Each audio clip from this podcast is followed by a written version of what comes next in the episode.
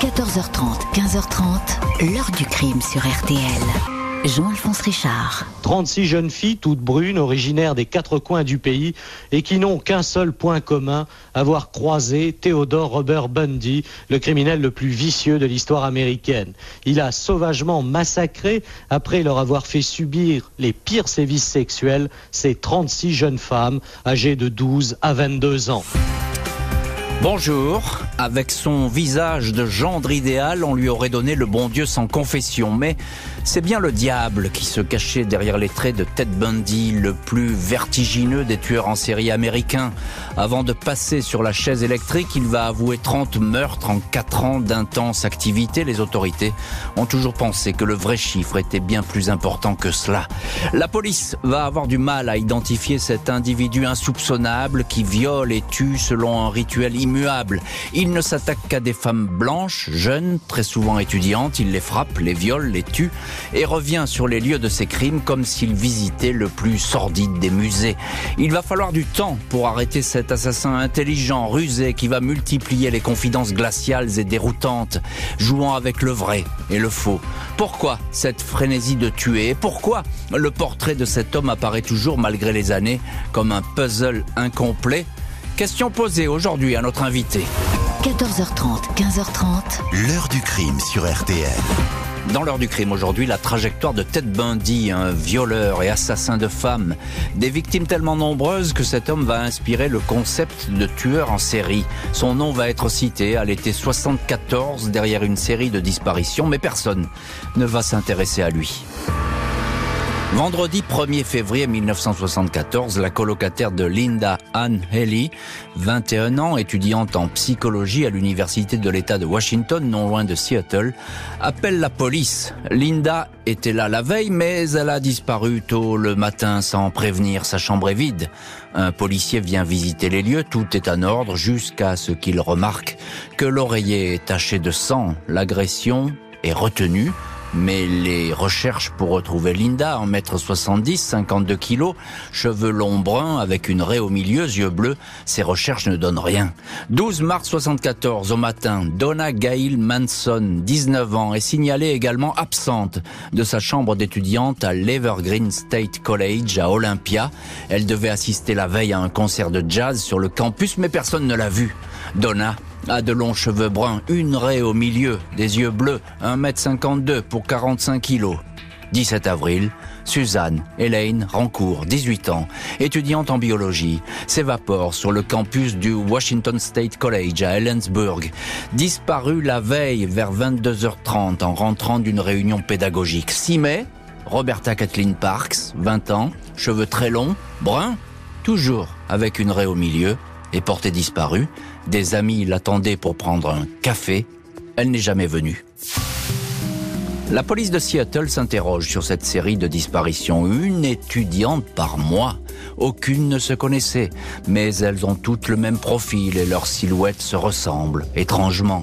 Pour l'heure, on ne sait pas où elles sont passées, même si on craint le pire. Un désaccès rôde sans doute dans le coin, autour des sites universitaires. Les enquêteurs vont à la chasse aux témoignages. Deux étudiantes du Washington State College, le campus où a disparu une jeune femme, certifient avoir été abordées à quelques jours d'intervalle par un homme qui avait un bras dans le plâtre. Il demandait de l'aide pour transporter des livres jusqu'à sa voiture, une Volkswagen coccinelle. Il avait un visage charmeur, il présentait bien, s'exprimait poliment. Rien d'un maniaque témoignage mis entre parenthèses. Les enlèvements de jeunes femmes blanches de la bonne société se poursuivent. 6, bientôt 8.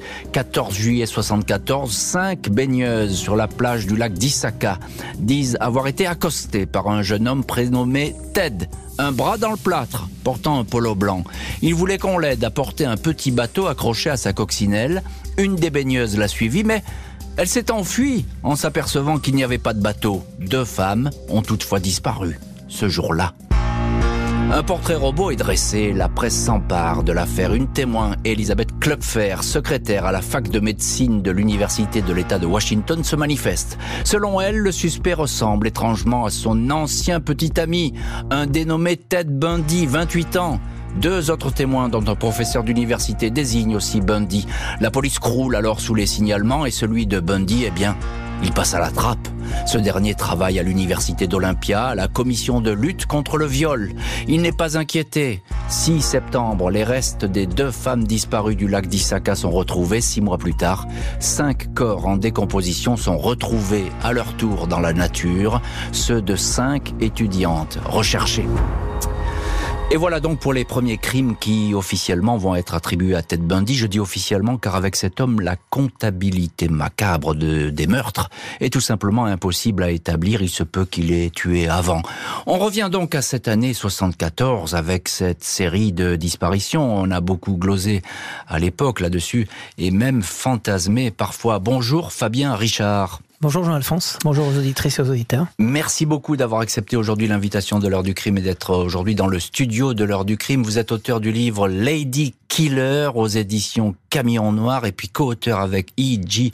Hammond du livre Ted Bundy, Mémoire de la bête aux éditions Amazon, ce qui fait de vous, Fabien Richard, peut-être le meilleur spécialiste français de Ted Bundy. Euh, et on a beaucoup, beaucoup de questions à vous poser, tant le personnage est, est riche. Alors, il y a déjà un premier point, et, c'est parfois une, une signalétique, j'ai envie de dire, des tueurs en série, c'est que ces premières victimes, en tout cas on croit, peut-être c'est les premières, il y en aura d'autres, mhm. vous allez nous le dire, mais ces premières victimes, elles se ressemblent. Elles se ressemblent, elles ont toutes le même physique, comme vous le disiez euh, très justement tout à l'heure, de, de, jolies demoiselles, des longs cheveux bruns ou châtain foncé, une raie euh, au milieu de la chevelure, euh, des étudiantes, des filles très intelligentes, très cultivées, et ils s'adressent toujours à chaque fois à ces demoiselles avec, avec beaucoup d'élégance de classe, dirons-nous d'ailleurs, c'est ce qui les a certainement ben oui, Et ça les met en confiance, sûrement, c'est toutes ces femmes. Hein. Donc euh, effectivement, il est, il est pas du tout agressif, Bundy. Non, non, pas du tout agressif. Euh, il, alors il a des, des subterfuges. Vous en, vous en parliez euh, dans la présentation initiale. Parfois, il les aborde avec un plâtre qu'il a au bras, parfois avec des béquilles puisqu'il aurait une jambe cassée. Parfois, il leur, il leur dit tout simplement bonjour. Il essaye de les draguer, de les charmer sur, sur les campus universitaires c'est peut-être euh, le stéréotype même du, du, jeune homme des années 70, euh, de cette fin des années 60. Il est euh. plutôt beau gosse, c'est un playboy. Hein. Et cet aspect et cette époque un, peu libertaire, on va dire, après, mm. après 1969 aux États-Unis, où il y a la liberté de la femme, l'expression d'une liberté que la jeunesse veut exprimer par la sexualité, par... Mm par la liberté tout simplement et, il est la représentativité de tout ça. Alors Fabien Richard, il y a quelque chose d'important, c'est qu'effectivement il y a une espèce de loi de série qui a l'air de s'installer. Hein. ce sont des étudiantes qui mhm. disparaissent les unes après les autres, une par mois, il faut quand même le signaler. C'est ça. C'est un rythme très intensif même pour euh, des tueurs en série, euh, c'est exceptionnel.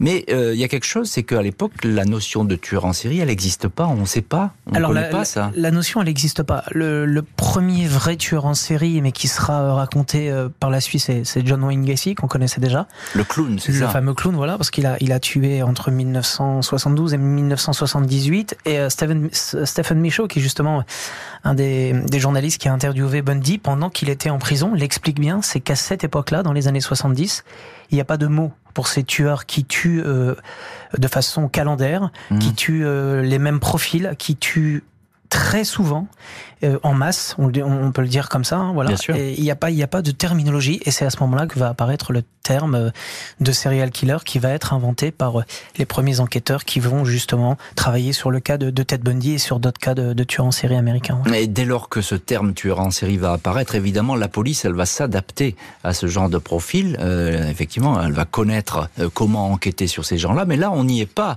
Et, effectivement, Ted Bundy, il profite hein, de, de, cette espèce de, de flou le nom de Ted Bundy, d'ailleurs, il est cité par son ex-petite amie assez vite. C'est ça. Hein, dans l'affaire, hein. ça c'est étonnant parce que tout de suite elle dit, bah, moi, le, le, le, profil là que vous décrivez, il ressemble fortement à, à Monsieur Ted Bundy, mais on va pas s'arrêter à ça. Bah, ce qui se passe, c'est qu'un soir, elle est avec, euh, elle est avec sa meilleure amie, il découvre euh, le portrait robot dans le journal du fameux Ted qui serait euh, l'assassin de, de, ces jeunes. De parce qu'il donne son prénom. C'est ça, il donne son prénom à chaque fois, et elle lui dit, tu peux pas rester comme ça, il faut que tu en parles. Et elle, sa meilleure amie lui dit justement, il possède une coccinelle comme Ted, ton fiancé.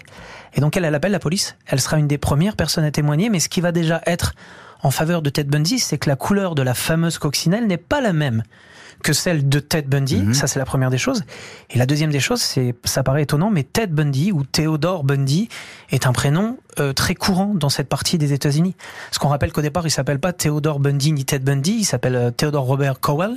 Il vient de l'est des États-Unis, mais dans l'État de Washington, des Bundy, il y en a des tonnes. Donc Ah, ils seront, ils seront, ils seront parce plusieurs dizaines euh, à, à être observés. Il sera sur la liste, mais dans cette liste, il y a même d'au- d'autres hommes qui seront beaucoup plus observés que lui au départ par la police. Et finalement, c'est peut-être pour ça qu'il échappera euh, dans les premiers mois euh, à, à la- à l'enquête et, et qui réussira à piéger euh, les enquêteurs dans, dans cette course macabre et, et ces assassinats par, la suite. Et des des enquêteurs qui, à l'époque, il faut bien le dire, bah, ils travaillent toujours un peu pour eux, hein, comté par comté, commissariat par commissariat, état par état. Ça communique pas beaucoup. Non, hein, ça donc, communique pas beaucoup. On le dit d'ailleurs autant dans, dans Lady Killer, le premier livre qui est plutôt euh, qui retrace toute l'histoire du départ jusqu'à la fin, et même dans, Ted Bundy, Mémoire de la bête, où on a inter- interrogé euh, des policiers, des spécialistes. Les polices ne se parlent pas d'un État à un autre, et même d'une ville à une autre dans le même État. Donc c'est très compliqué. Ouais, c'est vrai. Alors Fabien Richard, vous, vous avez beaucoup enquêté, euh, deux livres hein, déjà sur, Ted Bundy. Vous connaissez par cœur sa trajectoire, j'ai envie de dire. Alors dites-nous quelques mots. Qui, est Ted Bundy? Parlez-nous un petit peu, parce que euh, sa, sa jeunesse, on la connaît mal. Bon, c'est une jeunesse tourmentée, mais ça c'est assez banal finalement Alors pour les criminels. c'est une jeunesse assez, assez particulière. C'est, il est né d'une, d'une fille mère, d'une, d'une maman qui a été placée dans un, dans un centre pour filles mères par ses parents. Euh, parce que à l'époque on n'accouche pas euh, d'un papa qui est inconnu, donc elle est elle est mise euh, à l'écart pendant quelques mois. Elle accouche, elle revient chez elle, et quand Ted Bundy va grandir, il va grandir en pensant que sa mère est sa sœur. C'est ce que vont lui dire ses grands-parents, son grand-père et sa grand-mère Un traumatisme important. traumatisme immédiat. Il va croire donc que son grand-père et sa grand-mère sont sa mère jusqu'à ses 16 ans, où il va découvrir seulement à ce moment-là que sa mère, Louise Cowell, est en vérité sa mère biologique et, non pas sa grand-mère. Donc c'est déjà le premier choc. Et donc il va grandir dans le mensonge dès le début, de, dès, dès son enfance et sa plus tendre jeunesse, avec surtout en plus un, grand-père qui était violent et qui avait euh, les coups faciles à la maison, autant sur, sur lui, sur sa mère, que sur les frères et sœurs de sa mère finalement. Alors ça peut être un fil rouge et ce que vous dites est, est très, très éclairant parce que il va ressortir dans la trajectoire de Bundy et puis les policiers vont le dire, les chercheurs vont le dire, il y a cette haine des femmes. Ben, il y a cette haine, de la Haine femme. des femmes absolue. Absolue, ouais, c'est ça. Haine pour le mensonge, mais pour lui, le mensonge est égal à la femme, puisque sa mère lui a menti, puisque sa grand-mère lui a menti. Et puis par la suite, euh, il aura aussi, avant de, de rencontrer Elisabeth Kloffer, dont vous avez parlé tout à l'heure, sa fiancée, une fiancée avec laquelle euh, il aura une, une histoire d'amour pendant qu'il sera au début de son cursus Et c'est- universitaire, une des rares femmes qu'il respecte. qu'il respectera, qu'il le quittera. Et très bizarrement, elle aura le profil de, toutes ses victimes par la suite, puisqu'elle aura cette magnifique chevelure brune avec ses traits au milieu des cheveux. Et peut-être qu'il reproduira euh, et le choc de son enfance et l'image de cette femme idéalisée euh, à travers les victimes qu'il tuera par la suite. Cité par des témoins mais pas suspecté, l'homme va continuer à enlever des jeunes femmes jusqu'à un premier faux pas. Août 74, Ted Bundy quitte la région de Seattle. Il est admis à l'université de droit de l'Utah, à Salt Lake City. Avec son sourire, son allure de playboy, ses bonnes manières, il ne tarde pas à séduire plusieurs jeunes femmes. On le trouve sexy, souriant, attractif. 2 septembre, il viole et étrangle une autostoppeuse dans l'Idaho. Il dépose le corps près d'une rivière, revient le lendemain pour faire des photos et démembrer sa victime. 2 octobre, enlèvement d'une adolescente de 16 ans. Suivent deux autres filles de 17 ans. L'une d'elles a agonisé pendant 8 jours alors que son bourreau venait la voir pour lui laver les cheveux et lui mettre du rouge à lèvres toutes deux battues, violées étranglées avec des banilons. Le 8 novembre, Ted Bundy approche Carole Daronche, une standardiste de 18 ans dans la petite ville de Murray. Il se fait passer pour policier, raconte qu'elle doit le suivre au commissariat car sa voiture a un problème. Carole monte, mais s'aperçoit vite que la voiture ne prend pas la bonne direction. Bundy tente de la menotter. J'ai pu ouvrir la portière et m'enfuir. Il m'a poursuivi, on s'est battu. C'est effrayant de savoir à quoi j'ai survécu. J'ai eu beaucoup de chance, témoignera la victime. Une heure après, Ted Bundy enlève une autre jeune femme. Novembre 74, Elisabeth Klopfer, l'ancienne petite amie de Bundy, recontacte la police. Elle a appris par les journaux les dernières disparitions dans l'Utah. Elle cite à nouveau le nom de Ted Bundy qui vit désormais dans cet état. Un inspecteur recueille sa déposition, mais une nouvelle fois, le procès verbal finit dans un tiroir. Aucune des femmes qui auraient eu affaire au ravisseur ne reconnaît la photo de Ted Bundy. Les enlèvements, les meurtres se poursuivent de plus belle. Une hémorragie que rien ne semble pouvoir arrêter. Parmi les victimes, une petite fille de 12 ans, noyée dans la baignoire d'une chambre d'hôtel puis jetée dans une rivière. La police de l'État de Washington tente de son côté, avec les moyens de l'époque, de chercher les points communs à tous ces meurtres. Il s'avère que le prénom Ted revient en boucle, tout comme la présence d'une coccinelle Volkswagen sur les lieux des crimes. Printemps 75, Ted Bundy est enfin considéré comme le suspect numéro 1, mais le signalement n'est pas tout de suite diffusé. 16 août 75, une patrouille de police repère les allées et venues incessantes d'une coccinelle bleu ciel dans une banlieue de Salt Lake City. Ted Bundy est arrêté. À bord, on retrouve la panoplie du parfait cambrioleur ou du parfait violeur. Un masque de ski, des menottes, un pied de biche, des sacs poubelles, de la corde, un pic à glace. On perquisitionne au domicile du suspect. Chez lui, on trouve des brochures sur des campus universitaires. Bundy expliquera plus tard que la police ce jour-là est passée à côté de sa collection de polaroïdes montrant les corps des victimes. Bundy est relâché, mais reste sous surveillance. Il vend tout de suite sa Volkswagen qui est récupérée par la police. Des cheveux de trois femmes sont prélevés. Il faudra des mois pour les identifier. Entre-temps, Carole Darronche, la standardiste, a formellement reconnu sur photo l'homme qui a voulu l'enlever. Bundy est arrêté jugé en février 76. 15 ans de prison pour la tentative de rapt. Il s'échappe, il est repris. Les enquêtes s'accélèrent, commencent à le cerner. La police au but. Mais le 30 décembre 77, le détenu Ted Bundy découpe le plafond de sa cellule. Il s'enfuit du pénitencier de Garfield. Il est désormais l'homme le plus recherché des États-Unis. L'homme le plus recherché, euh, l'ennemi public numéro un, c'est une course-poursuite qui va s'engager entre Ted Bundy et les autorités, d'autant plus que cet homme va continuer à tuer.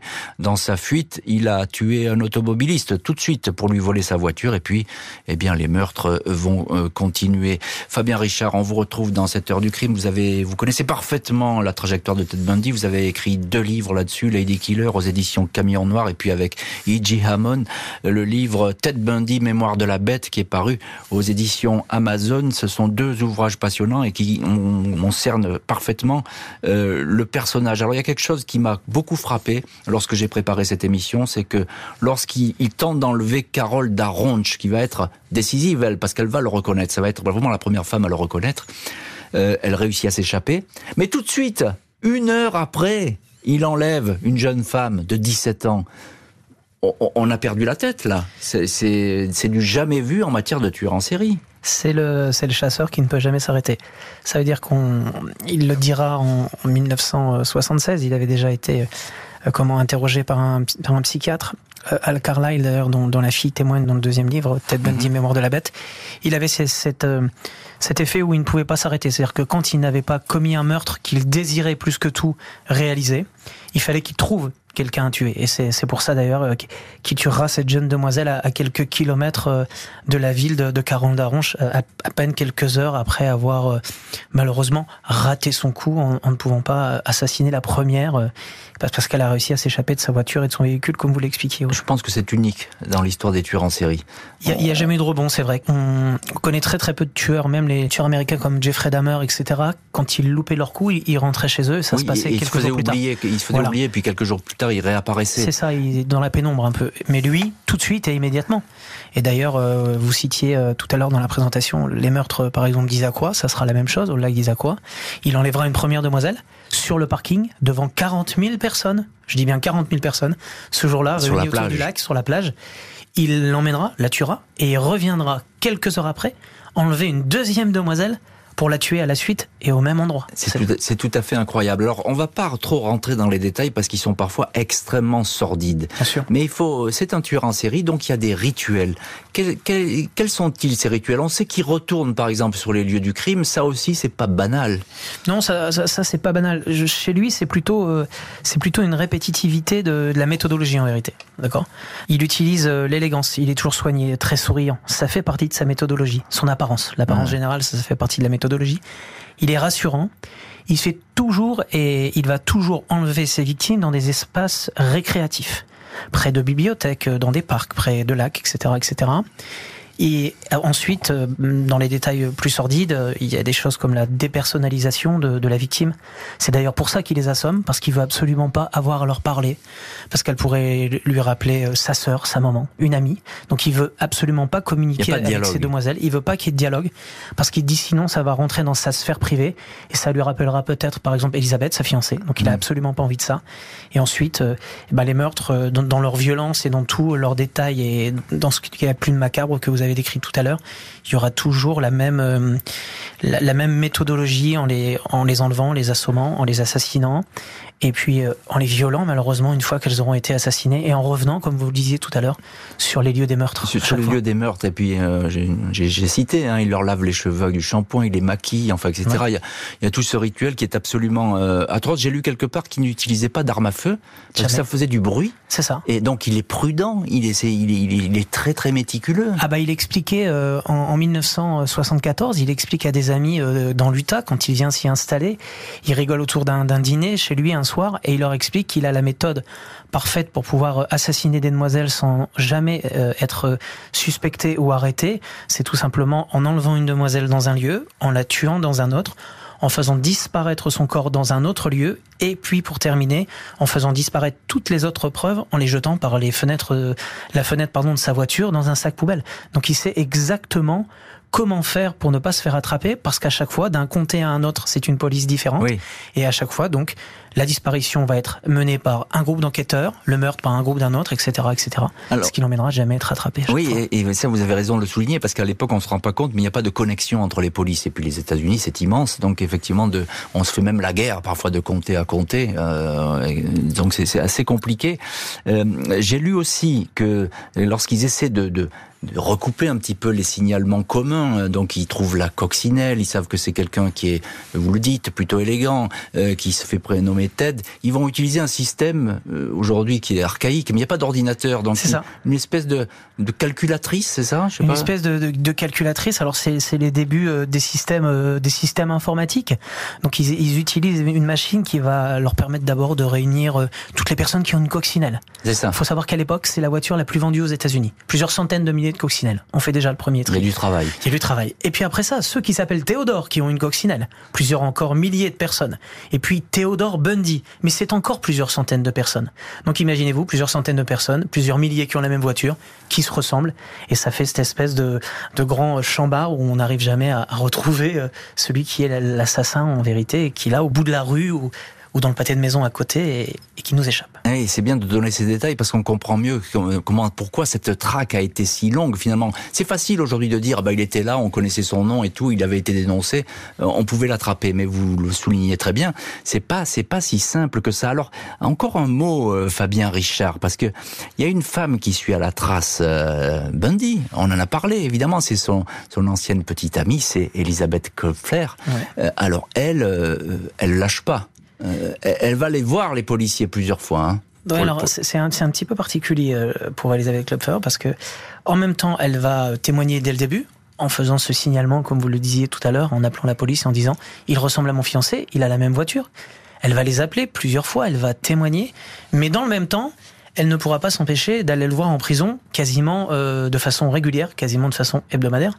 Et même quand il aura été condamné euh, en 1979 et qui sera condamné à la peine de mort et exécuté en 89, on sait qu'elle continuera même d'avoir une correspondance avec lui au-delà de, ce, de, de, cette, ah, de, cette époque-là. C'est très troublant parce que c'est elle qui met la, la, police sur la piste, hein, finalement. C'est d'ailleurs, c'est ce qu'il lui dit. Il lui dit si tu n'avais jamais passé ce premier coup de téléphone, ce premier coup de téléphone, il n'y aurait peut-être jamais eu de connexion avec Ted Bundy, ton Ted Bundy, et finalement, on aurait peut-être vécu heureux toute notre vie, et moi, j'aurais pu continuer ce, chemin macabre. Pour le moment, l'ennemi public numéro un est en cavale, sombre petit poussé qu'on va suivre de scène de crime en scène de crime.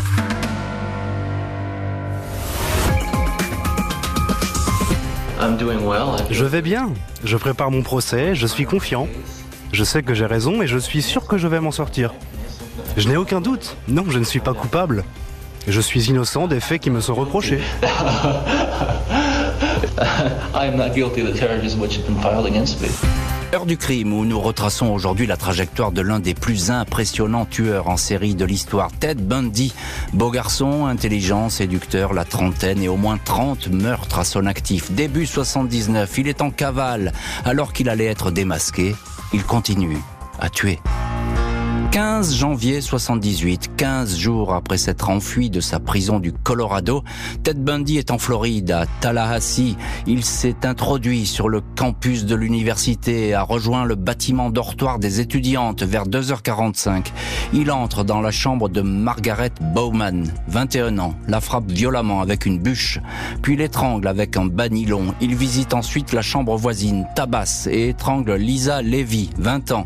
Il lui mord profondément une et un sein. Il attaque deux autres étudiantes, les frappe jusqu'à leur briser la mâchoire et les dents. Elles auront la vie sauve grâce à une voiture dont les phares balaient la pièce. Bundy s'enfuit. Le massacre a duré 15 minutes. Aucun cri n'a été entendu. Les victimes n'ont pas eu le temps d'appeler à l'aide. 8 février. Diane Lich, 12 ans, est enlevé près de son école à Lake City. On retrouvera son corps sept semaines plus tard. Le légiste indique alors qu'elle a été violée et égorgée. 15 février, l'officier David Lee de la police de Pensacola, en Floride, arrête une Volkswagen coccinelle pour la contrôler. Le véhicule est signalé volé. Le conducteur a manifestement bu, il cherche à s'enfuir, il est maîtrisé. Dans la voiture, des pièces d'identité appartenant à des étudiants d'université et 21 cartes bancaires volées. L'officier Lee conduit le suspect au poste sans savoir que ce tête Bundy qui lui a dit en roulant « J'aurais voulu que tu me tues » est l'un des dix fugitifs les plus recherchés du pays. Il était en cavale depuis 46 jours. Il passait le plus clair de ses journées à la plage. Le shérif Ken Katsaris, l'un des premiers à l'interroger, se souvient. C'est un penseur. Il calculait ses mots. Il a commencé à jouer le jeu. Je peux dire que je n'ai jamais vu une telle frénésie de tuer chez un homme. Et on retrouve dans cette heure du crime Fabien Richard qui a écrit euh, deux livres sur euh, Ted Bundy, Lady Killer aux éditions Camion Noir et puis avec E.G. Hammond, Ted Bundy, Mémoire de la Bête qui est paru aux éditions Amazon. Vous connaissez bien Ted Bundy, c'est le moins qu'on puisse dire, Fabien Richard. C'est étonnant parce qu'il s'évade de prison. Euh, j'ai dit il va rester 46 jours à peu près en cavale. Mais il continue à tuer, ça ne s'arrête pas. Pourtant, il devrait se cacher, il devrait essayer de passer une frontière, il devrait essayer de s'enfuir, mais non, il, reste dans le coin et il continue ses basses œuvres. Il se dit que ça va être sympa d'aller au soleil, il traverse le pays, il va en Floride. À, la, plage. à la plage. Il commence à participer à des soirées avec des étudiantes avec lesquelles il s'enivre, avec lesquelles il danse un peu. Et puis un soir, il y aura ce, ce massacre de la sororité euh, chez Omega dont vous avez parlé euh, tout à l'heure. Le, dortoir des, des filles, c'est ça Le fameux hein dortoir des filles. Et puis euh, c'est là qu'il commettra, qu'il tentera de commettre ce, ce, meurtre de masse où il tuera deux jeunes demoiselles, il en blessera deux avant, avant de s'enfuir puisque quelqu'un remarquera qu'il se passe quelque chose d'étrange dans cette maison. Et puis ces fameux phares de voiture qui balayent la chambre. Et il prend, il prend la fuite, mais il ne, s'arrêtera jamais. Jamais, jamais. Il, il ne s'arrêtera jamais avec des, des victimes qui sont parfois très jeune, hein, j'ai dit 12 ans parfois. 12 ans, ouais, c'est hein, ça. 12 ans, un viol et, et, puis ce crime. Euh, alors c'est, finalement, il va être interrogé pour la première fois. Mhm. Donc les premiers enquêteurs vont vont essayer de savoir qui il est et puis euh, comment il fonctionne. Euh, il y en a l'un d'eux, je l'ai cité, c'est le shérif Katsaris. Ken Katsaris, voilà, ça. qui va être très marqué hein, par par cette rencontre. Lui, il dit j'ai jamais vu ça. Moi qui ai eu la chance de, de l'interroger et de l'interviewer avec euh, Edgy Hammond dont vous parliez tout à l'heure. Qu'est-ce qu'il vous dit alors, Katsaris? Euh, Il nous dit euh, premièrement que dès qu'il l'a dès qu'il l'a rencontré, alors qu'il donnait une fausse identité, hein, c'est ce que vous disiez justement, il donne pas son vrai nom, il donne trois quatre noms euh, différents. Dès la première fois où il l'a vu, il a senti que c'était le diable. C'est ce qui, c'est ce qu'il dit déjà. Ce sera la l'affaire la plus dure. Il a été glacé, c'est ça? Il a, hmm, pas glacé parce que lui il avait déjà une certaine expérience depuis 1962 il était il était dans la police il était à Tallahassee depuis euh, depuis quelques mois mais il sentait chez cet individu tout ce qu'on a dit depuis tout à l'heure ça veut dire l'élégance l'intelligence mais à la fois cette espèce de force diabolique et dès qu'il va le voir il va sentir en lui qu'il y a quelque chose qui est qui dépasse tous les, les histoires de criminels qu'il a pu euh, auxquels il a pu être confronté et il, cherchera à comprendre qui est, qui est vraiment ce, ce personnage parce que c'est ce que je disais tout à l'heure, ça dépasse le tueur, ça fait de lui un acteur, une rockstar du crime, mm. un espèce de, de mythe qui n'a mm. jamais été euh, jusqu'à ici et fort heureusement reproduit dans l'histoire dans l'histoire américaine, mais il sera très très marqué par euh, cette confrontation avec Ted Bundy, ça c'est sûr. Alors il va beaucoup parler Ted Bundy par la suite, mais là on est restons-en à cette arrestation là puis ces premières auditions qui sont importantes. Il, avoue ses crimes alors c'est très bizarre. Au départ, donc, euh, il ne dit pas qui il est, il ne reconnaît pas son identité, puis il finira par avouer à Ken Katsari sa réelle identité quand lui va l'emmener euh, va l'emmener en prison. Et au fur et à mesure, il va vouloir se confronter à des gens qui sont aussi intelligents que lui. Et il va justement reconnaître que, que Ken Katsaris a cette intelligence. Comme l'avait avant un autre enquêteur, Robert parce parce qu'il a démasqué. Parce qu'il l'a démasqué et aussi parce qu'il a cette espèce de...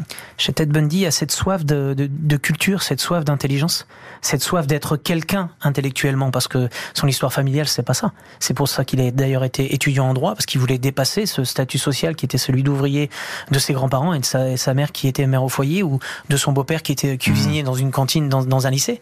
Et donc il a voulu dépasser tout ça. Et là, enfin, il trouvait quelqu'un pour jouer euh, cette partie d'échecs euh, qu'il voulait gagner parce qu'il pensait gagner jusqu'au bout et ne jamais euh, être condamné à mort un jour, ça c'est certain. Mais il donne des éléments sur, sur les crimes ou pas du tout? Et Alors, on reste très loin de tout ça. À chaque fois qu'il est interrogé, c'est très bizarre. On lui pose des questions et il repose lui-même des questions. c'est le propre des... C'est le propre, mais chez lui, chez lui c'est très intelligent parce que mais il finira quand même par avouer des choses. Ça veut dire, il dit, vous savez très bien, vous avez trouvé un endroit, vous avez trouvé des corps, vous, il y a des rituels. Euh, qui a pu commettre ces rituels? Est-ce que c'est Ted Bundy? Mais Ted Bundy ne parlera pas lui-même de Ted Bundy. Il parle même de lui à la troisième personne. Hein. Il, bah a, il, a, il, a, ce phénomène euh, très très particulier. Et c'est d'ailleurs comme ça qu'il avouera, parce que Stephen Michaud et, et un autre journaliste euh, qui un jour vont l'interviewer en prison vont comprendre qu'ils ne tireront rien de Ted Bundy et c'est en faisant parler Ted Bundy de lui à la troisième personne qui réussiront à le piéger et à lui faire raconter l'histoire de Ted Bundy par Ted Bundy. C'est ça qui est intéressant. Les procès vont désormais s'enchaîner pour un suspect qui va tout faire pour éviter la peine capitale. 25 juin 1979, Ted Bundy, 32 ans, comparé devant la cour criminelle de Miami pour deux de ses derniers meurtres, ceux de Margaret Bowman et Lisa Levy dans le dortoir de l'université de Tallahassee. 250 journalistes sont là. L'accusé apparaît calme, nonchalant, souriant, portant un élégant blazer bleu. Ses avocats ont du mal à conseiller ce client qui veut plaider sa cause lui-même. Il était accusé de meurtre, il risquait la peine de mort, mais tout ce qui lui importe était de diriger les débats, dit l'un de ses avocats. Des avocats qui arrivent toutefois à un accord avec le tribunal, une peine de 75 ans de prison en échange d'un plaidé coupable. Mais au dernier moment, Bundy refuse le marché. En se déclarant coupable, il avait le sentiment de perdre la face, dira Mike Minerva, l'un de ses défenseurs. 31 juillet, Bundy est condamné deux fois à la chaise électrique, 7 janvier 1980. Il comparait à Orlando pour le viol et le meurtre de Diane Leach, 12 ans, troisième condamnation à mort. Ted Bundy fait tout pour éviter l'exécution de sa sentence. Il multiplie les recours. Il collabore même avec le FBI pour aider à retrouver un tueur en série. Il se confie beaucoup à deux biographes. Leur sert des versions de sa vie fluctuantes, différentes. Dans l'un de ses entretiens, il déclare « Je suis le salaud le plus insensible que vous ayez jamais rencontré. Beaucoup de gens s'encombrent d'un mécanisme nommé culpabilité. Moi, je ne me sens coupable de rien. Et effectivement, il va multiplier les, confidences en prison. On retrouve notre invité dans l'heure du crime, Fabien Richard. Vous êtes euh, l'une des personnes qui connaît le mieux Ted Bundy. Vous avez écrit et coécrit deux livres euh, sur lui déjà. Alors effectivement, il y a, cette phrase qui est euh, très euh, frappante. Moi, je ne me sens coupable de rien. Euh, on peut pas le toucher par quoi que ce soit. Alors évidemment, je vous parle même pas d'empathie, on n'en est même pas là. Mais euh, c'est pas lui. Enfin, c'est lui qui a tué, mais après tout, c'est pas c'est pas très grave. Le jour de, de la condamnation à mort euh, par par le juge Cowart euh, en Floride, quand il sera condamné, comme vous le disiez tout à l'heure, pour les deux premiers meurtres, il dira complètement détaché qu'il se moque du jugement qui vient d'être prononcé, car pour lui, euh, ils ne se sont pas concernés par les histoires qui viennent d'être dépeintes, ni par les meurtres pour lesquels il est condamné, puisqu'il n'est pas coupable et qu'il n'a rien à voir avec celle-ci. Donc, vu que face aux hommes et face à Dieu, ils ne se sont pas coupables, pour lui, ça ne le regarde pas, il va aller en prison, il accepte euh, d'y être mis. Mais en vérité, c'est comme si cette condamnation n'était Hmm. ni la sienne, ni ses meurtres, euh, des meurtres qu'il aurait commis, tout simplement. Il est totalement décontracté. Alors on a entendu avant, avant le, le chapitre là, ce petit son de Ted Bundy là qui, qui existe à l'époque. Il est ça. interviewé par les journalistes. Mais il rigole. Ben, il en rigole. Alors déjà, vous vous disiez tout à fait, tout à fait justement euh, tout à l'heure, vous, vous, vous citiez un exemple d'un de ses avocats. Ils, ils étaient neufs, il les a tous fait sauter. Il arrive un matin, il dit maintenant c'est terminé. Il arrive avec un grand sourire et à partir de ce moment-là, jusqu'à la fin du procès, c'est grand sourire, euh, signe de main à tout le monde et, et même euh, parfois il draguera des, des jeunes femmes qui sont dans le public euh, pour leur prouver qu'ils qu'ils continuent d'exister en Et tant il y a beaucoup de femmes dans le public, mais ça c'est souvent le propre avec les tueurs en série, c'est qu'effectivement il y a cette espèce d'attraction qui est d'ailleurs euh, morbide, mais euh, qui existe dans tous les cas. On l'a vu avec Guy Georges, etc. On, on le voit euh, avec ce genre de personnage. Et vous le disiez, c'est étonnant ce procès de Miami.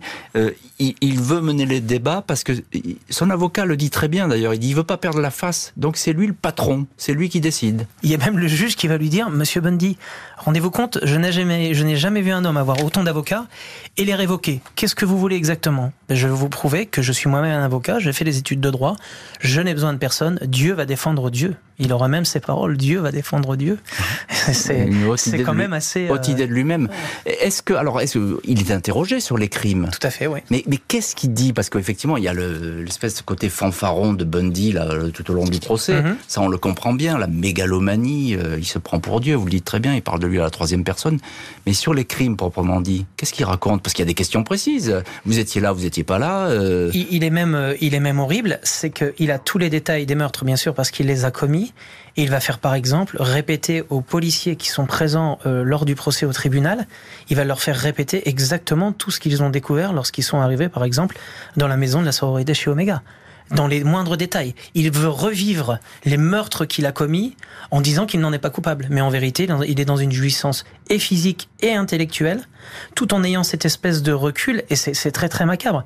Tout le procès a été filmé, c'est le premier procès dans l'histoire euh, américaine de la ah, justice savais pas ça. qui aura été filmé. C'était tous les jours une espèce de grand, de grand euh, TV show américain. Tout le monde était devant la télévision pour voir les aventures quasiment de Ted Bundy. C'était, c'était glaçant. Il arrive en souriant. Il sourit à la greffière, au juge. Il s'accoude sur la, la church, ces fameux, ce fameux bureau du, du juge. Il s'accoude dessus. Il vient lui parler comme si c'était un ami. Et encore plus troublant, c'est qu'il il réussira même quasiment à retourner le juge en sa faveur, parce que le juge dira quand il le condamnera à mort, je vous condamne à mort pour tous ces crimes, etc., etc. Mais sachez, jeune homme, que j'aurais aimé vous voir plaider devant moi, car je pense que vous auriez été un avocat extraordinaire. Prenez soin de vous, jeune homme. Je vous le dis, prenez soin de vous. Et à partir de ce moment-là, c'est là qu'on comprend que même là, il a réussi à mettre, pardon, la justice échec et mat quasiment. Il y, a, il y a des témoins qui ont été cités lors de ce procès. Il y a des gens qui sont. Il y a bon, les policiers, évidemment, je suppose. Bien sûr. Donc les policiers qui sont arrivés les premiers euh, dans sur cette scène de crime euh, où il avait tué ces deux jeunes filles. Et puis la fameuse Natty, hein, c'est la demoiselle qui, lorsqu'il euh, s'échappe de, de la maison de la sororité, va euh, le, le reconnaître ou du moins euh, l'observer avec ce, ce bonnet sur la tête. Et quand on va dire, le juge va demander est-ce que vous voyez cet homme dans la salle? Il va, elle va, pardon, le, le pointer du doigt, et ça sera une des, des deux preuves importantes avec euh, la fameuse morsure dont vous parliez tout à l'heure, parce qu'il a mordu une Oui, de ses ça. Et on va son empreinte euh, dentaire, hein, en quelque sorte, va être euh, identifiée. sur une des fesses des, des victimes qu'il a mordu. Et grâce à cette empreinte dentaire, plus le témoignage de, de Nati, ce sont les deux choses qui le feront plonger définitivement. Après dix années de pénitencier et avoir épuisé tous ses recours, le tueur en série va être exécuté. 24 janvier 1989, Ted Bundy, 42 ans, prend place sur la chaise électrique de la prison de Stark, en Floride. L'homme le plus détesté d'Amérique, comme l'a baptisé un journal, est déclaré mort à 7h16 du matin. Jusqu'à son dernier souffle, Bundy n'aura cessé de converser avec les policiers, lui rendant visite pour l'interroger. Il avait ainsi avoqué de nombreux crimes inconnus jusque-là des autorités. Il avait la rage contre les femmes. Ces meurtres étaient sa raison de vivre, son accomplissement, dira un de ses témoins. L'agent spécial du FBI, William Hagmeyer, se dira abasourdi par la jubilation quasi mystique de Ted Bundy. Il disait que le crime n'était pas seulement de la violence ou du sexe, racontera Hagmayer, c'était avant tout de la possession. Les victimes vous appartiennent, elles font à jamais partie de vous, pour toujours, et les endroits où vous les avez tuées deviennent des lieux sacrés.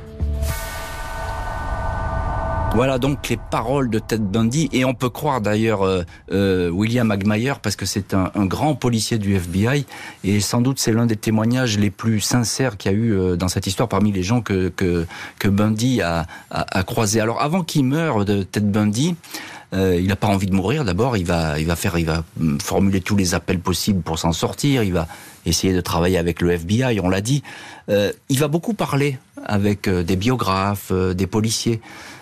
Alors, il y a toute cette série de crimes qu'on ne connaît pas qu'il raconte. Mhm. Alors, la question à, à 10 000 dollars, c'est est-ce qu'il faut le croire ou pas le croire? Alors euh, déjà à la fin de sa vie, quand il se met à, à parler euh, les derniers les derniers jours, parce qu'il, comme vous l'avez rappelé, il a été exécuté le 24 janvier 89, c'est une façon de s'en sortir, parce qu'il se dit que s'il donne des noms un peu comme euh, Gary Ridgway par exemple dans, dans l'affaire de, du tueur de la rivière verte, qui a, a, décidé de donner les noms de ses victimes pour, pour qu'ils puissent être identifiés et lui n'aura pas été condamné à la peine de mort, c'est à peu près la même époque, hein, parce que c'est l'exemple que vous donniez tout à l'heure. D'ailleurs, il, traîne près de la Green River. et surtout, Bundy. et surtout, Bundy a comment Bundy a témoigné, enfin a aidé la police dans l'affaire du tueur de, de, la Green River. Il s'est dit que c'était une bonne idée de faire comme comme Gary Ridgway. Il va donner des noms et en donnant des noms, il espère qu'on va reporter euh, sa condamnation et euh, le passage sur, la chaise électrique. Il se dit qu'il va s'en sortir. Donc au départ, 20 victimes euh, reconnues, 36 et lui, il voudra aller donner jusqu'à presque 100 noms. Il dit qu'il a son nom à donner, 100 victimes dont il pourra parler. Et il pense que ça va le sauver. C'est la première méthode qu'il emploiera. Il parlera beaucoup à Bill Hagmeyer, William Hagmeyer, dont vous avez parlé tout à l'heure, qui est un, un, exemple un peu comme John Douglas, qui a écrit la, la, la série et le livre Mindhunter, qui mmh. a très bien témoigné là-dessus. Bill a eu une relation comme Robert Keppel, qui était un autre euh, enquêteur, une relation même d'amitié, je dirais. C'est très bizarre, mais quasiment de. De confiance en tout cas. Hein. Plus que ça même. C'est mm. très c'est très très très tendancieux. Enfin je dirais pas tendancieux mais il s'est passé quelque chose d'un peu mystique entre mm, ces mm, deux personnalités. Euh, Bundy lui lui avouera les choses. Il essaiera de s'en sortir comme ça. Et puis surtout euh, 24 heures avant d'être exécuté il décidera de, de, parler à un prêtre pour tout avouer filmer à la télé américaine en essayant et en espérant que ce sera la dernière solution euh, pour s'en sortir, en se confiant à ce prêtre et en lui avouant tout. Mm, mm. Tout sans exception. Mm. Euh, alors, euh, je citais Agmayer là parce que c'est mm -hmm. important ce qu'il raconte. Il dit, il lui dit, euh, les victimes elles vous appartiennent. Et Agmayer il dit c'est mystique. Vous avez prononcé ce mot mystique. -hmm. euh, effectivement, ça c'est toute sa sa raison de vivre, particulièrement à Bundy, c'est la toute puissance. Ben, il, y a, il y a quelque chose de, de très particulier. Euh, sa mère était dans une église évangéliste. Il est ensuite euh, rapproché de la LDS, euh, l'église, l'église des, des, saints des derniers jours, les Mormons. Quand il est arrivé en 74 dans l'Utah, il y a toujours eu un rapprochement entre la croyance et les meurtres atroces qu'il a pu commettre. Donc la question, elle est toujours en suspens, elle le sera toujours parce qu'on n'arrivera pas à trouver de réponse, euh, au moins qu'il y ait des gens encore proches de Bundy aujourd'hui qui n'aient pas parlé, des membres de sa famille ou des amis euh, qui, qui étaient proches de lui dans les années 70, mais jamais on ne saura si il avait une espèce de pacte euh, comme un pacte de croyance ou des, des rituels, vous en parliez tout à l'heure, mmh. qui aurait pu approcher croyance envers Dieu, et meurtre de ces demoiselles. Enfin, c'est quelque chose de complètement inexplicable. Et c'est d'ailleurs ce qui va expliquer à, euh, à Bill Hagmeyer. Il va lui dire, malgré que ça soit compulsif, il, il, il reconnaît qu'il y a quelque chose qui le dépasse, une espèce de force, de force qui est au-dessus de lui. Ouais, c'est ce qu'il dira mmh. d'ailleurs à Elisabeth Klopfer quand elle l'appellera au téléphone plusieurs fois. Il lui dira un jour, et c'est la deuxième chose, la deuxième chose qu'il lui reprochera, après avoir appelé la police une première fois, un jour elle l'appellera une, une nuit, euh, comment, lorsqu'il sera en prison, il lui dira qu'il est malade, qu'il sait très bien les meurtres qu'il a commis, et elle avouera ça également à la police. Donc il finira en gros par euh, complètement se démasquer tout en disant qu'il n'est pas responsable de cette force qui lui est euh, supérieure et qui l'a amené à commettre euh, ces plus de 35 meurtres. Encore un mot, Fabien Richard. Euh, on a eu mis du mal, on a eu du mal à le démasquer parce qu'on ne pensait mhm. pas que sous ce visage angélique, euh, en tout cas euh, très élégant, etc., des traits fins, souriants, se cachait finalement quelque chose de monstrueux. C'est ça. Il faut, il faut le dire comme ça. Et je crois qu'il a même travaillé avec les autorités et qui en ont, qui, qui sont et qui ont été stupéfaites par, par, par la découverte de ce criminel. Déjà, je, on en parlait tout à l'heure un petit peu en off, mais on, on peut citer cet exemple. Bien sûr. D'abord, il a fait de la politique. Il a travaillé pour le, Parti républicain, pour le, gouverneur de l'Utah, qui a dit un jour de lui euh, si euh, vous n'aviez pas démasqué Ted Bundy, vous auriez peut-être aujourd'hui euh, comme président un tueur en série, par exemple. Ça, c'est déjà quelque chose d'extraordinaire. Il a travaillé aussi sur la mise en place de comment de ce pôle de travail pour, contre la violence pour mm. les femmes. Donc, Donc et effectivement, ça a surpris tout le monde. Tout le monde. Merci beaucoup, Fabien Richard, euh, d'avoir été aujourd'hui l'invité de l'heure du crime. Euh, je rappelle vos ouvrages Lady Killer aux éditions Camion Noir et puis avec Iji Hamon, euh, Ted Bundy, Mémoire de la bête aux éditions Amazon pour tout savoir de ce tueur en série. Merci à l'équipe de l'émission, Justine Vignot, Marie Bossard à la préparation, Boris Pirédu à la réalisation. L'heure du crime, présenté par Jean-Alphonse Richard sur RTL.